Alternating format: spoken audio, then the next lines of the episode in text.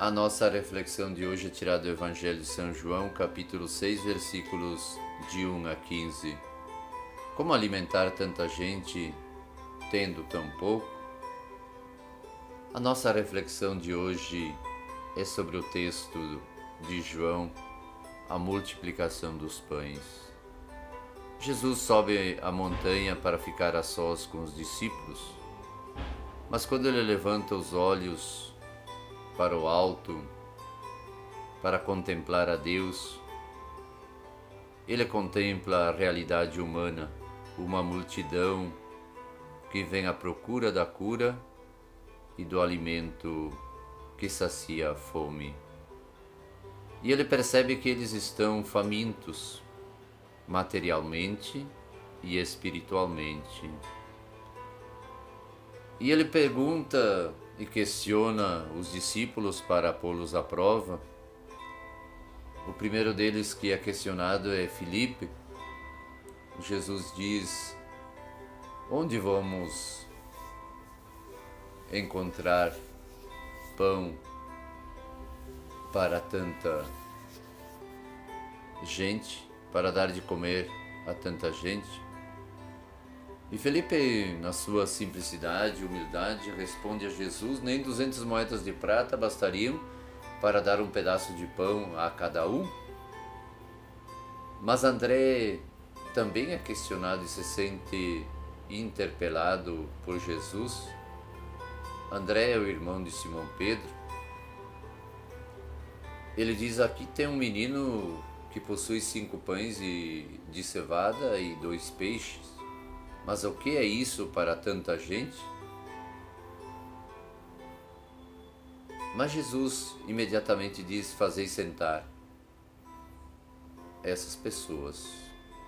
E os discípulos fazem o que Jesus diz. A multidão fica sentada.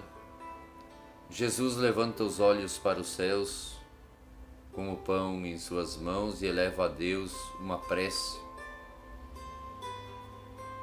e começa a distribuí-lo para esta multidão. Ele mesmo distribui o pão. E faz a mesma coisa com os peixes, eleva mais uma vez uma prece, uma oração ao Pai e distribui os peixes. É Jesus que multiplica o pão da palavra e o pão da Eucaristia.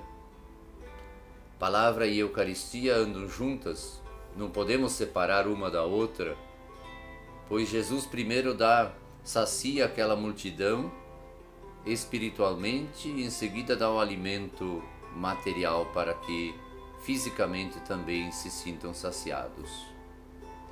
E quando uma pessoa está satisfeita e saciada em todos os sentidos da vida, ela é capaz de sobrar de fazer sobrar.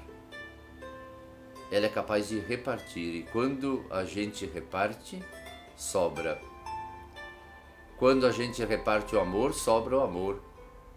Quando a gente reparte esperança, sobra esperança. Quando a gente reparte dons, sobra dons. Porque o pouco, como este menino que soube repartir, o pouco que a gente tem colocado em comum unidade é muito, sobra sempre. Então, como saciar a fome da multidão?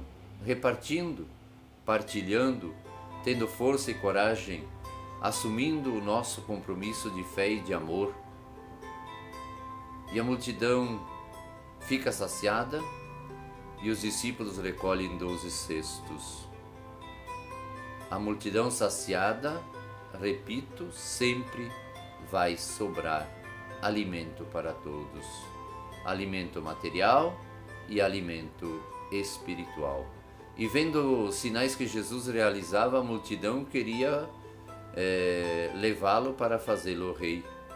E ele se retira do meio da multidão.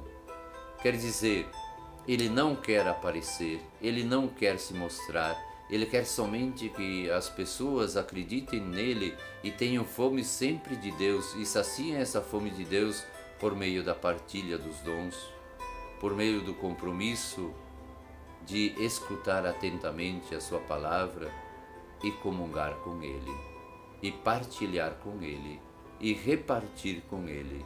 Repartamos coisas boas e recolheremos cestos cheios de sobras para a nossa vida.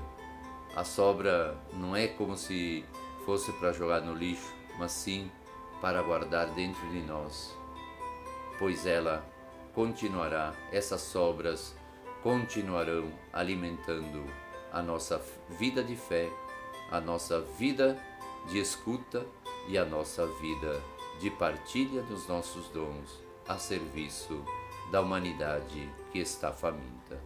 Que Deus abençoe você.